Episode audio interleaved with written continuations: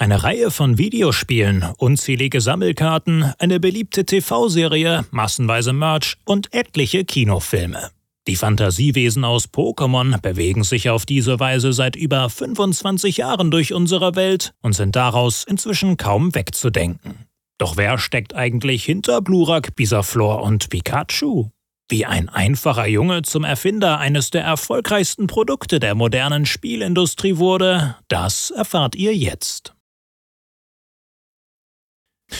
Als Sohn eines Autoverkäufers und einer Hausfrau wächst Satoshi Tajiri Ende der 60er Jahre in einem ländlichen Vorort von Tokio auf. Um ihn herum blühende Natur, erinnert er sich. Die perfekte Umgebung für einen Knirps, der sich wahnsinnig für Insekten begeistert, so sehr, dass er später einmal auch beruflich Insektenforscher werden möchte. Denn jedes Mal, wenn er ein neues dieser seltsamen Wesen fangen konnte, sei das für ihn das Größte gewesen. Doch als sich die Stadt in den späten 70er Jahren nach außen hin ausweitet, habe man Platz für Wohnhäuser, Schnellstraßen und Bahnlinien gebraucht, sagt Satoshi. Immer mehr von der einst so schönen Natur wäre zerstört worden, sodass auch die Vielfalt an Insekten dahinschwand. Da, wo einst ein Fischteich lag, habe man nun eine Videospielhalle gebaut. Satoshi aber scheint flexibel zu sein, denn anstatt weiterhin Käfer zu suchen, orientiert er sich um. Seine Freizeit verbringt er nun einfach an den neuartigen Daddelautomaten, obwohl das zu dieser Zeit im strebsamen Japan noch extrem verpönt gewesen sein soll.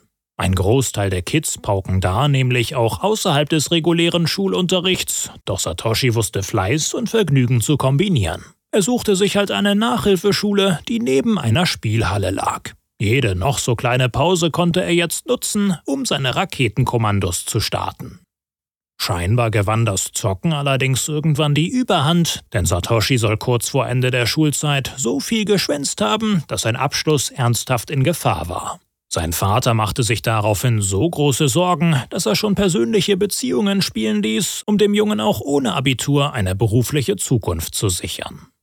Satoshi wollte derweil aber vermutlich nicht nur selbst zocken, sondern auch anderen ein möglichst aufregendes Spielerlebnis verschaffen. Also schließt er sich als 16-Jähriger mit ein paar Gleichgesinnten zusammen und veröffentlicht fortan ein eigenes Gaming-Magazin, das Tipps und Cheatcodes für ihre Lieblingsspiele enthält. Über mehrere Jahre hinweg mausert sich ihr handgeschriebenes Heftchen zum echten Insider-Produkt und beschert Satoshi bereits in jungem Alter ein gut laufendes Geschäft.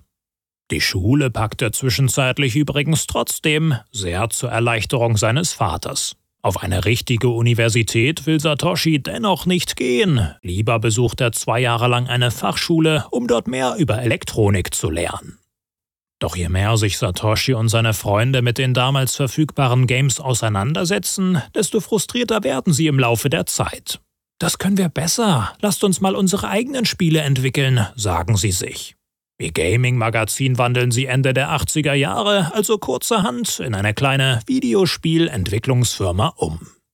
Das Programmieren hatten sie sich inzwischen selbst beigebracht, was zu dieser Zeit vermutlich noch nicht so anspruchsvoll war wie heute, aber dennoch viel Fleiß erforderte.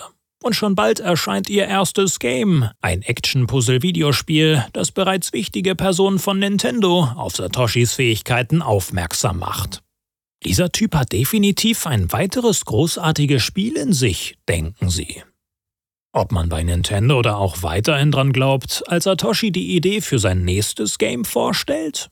Keine Ahnung, aber auf jeden Fall soll er Schwierigkeiten gehabt haben, das Konzept zu erklären, wodurch es die anderen nicht so richtig verstehen konnten. Vielleicht lag das daran, dass alles nur auf einer losen Eingebung beruhte, die Satoshi zuvor hatte? Denn als er kurze Zeit vorher Nintendos Game Boy und vor allem das sogenannte Link-Kabel entdeckt, kommt ihm eine Idee.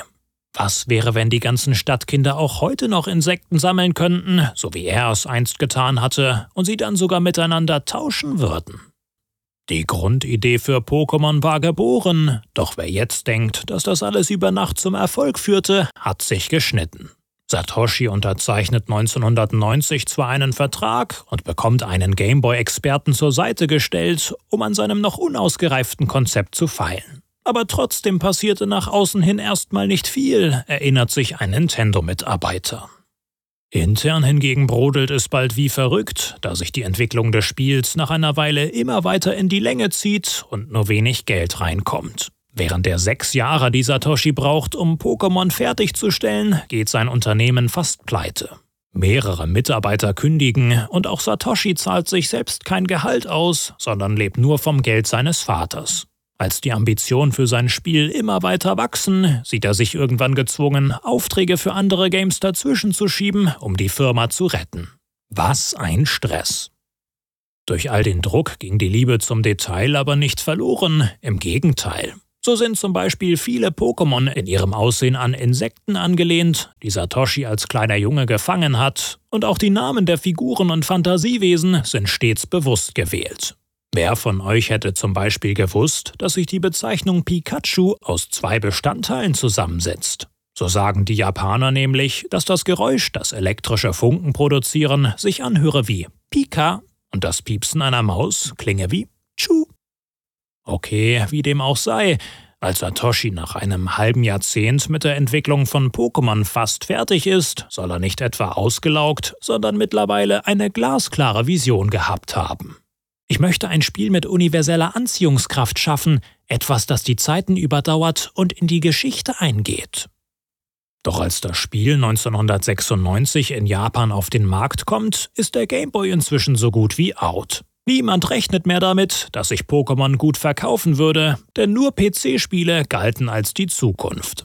Allerdings soll die etwas veraltete Technologie einen großen Vorteil gehabt haben. Im Gegensatz zur neuesten Hightech war sie für viele japanische Kids bezahlbar. Und so passierte, was passieren musste. Die Pokémon-Verkäufe wuchsen langsam und stetig und sie hörten nicht auf.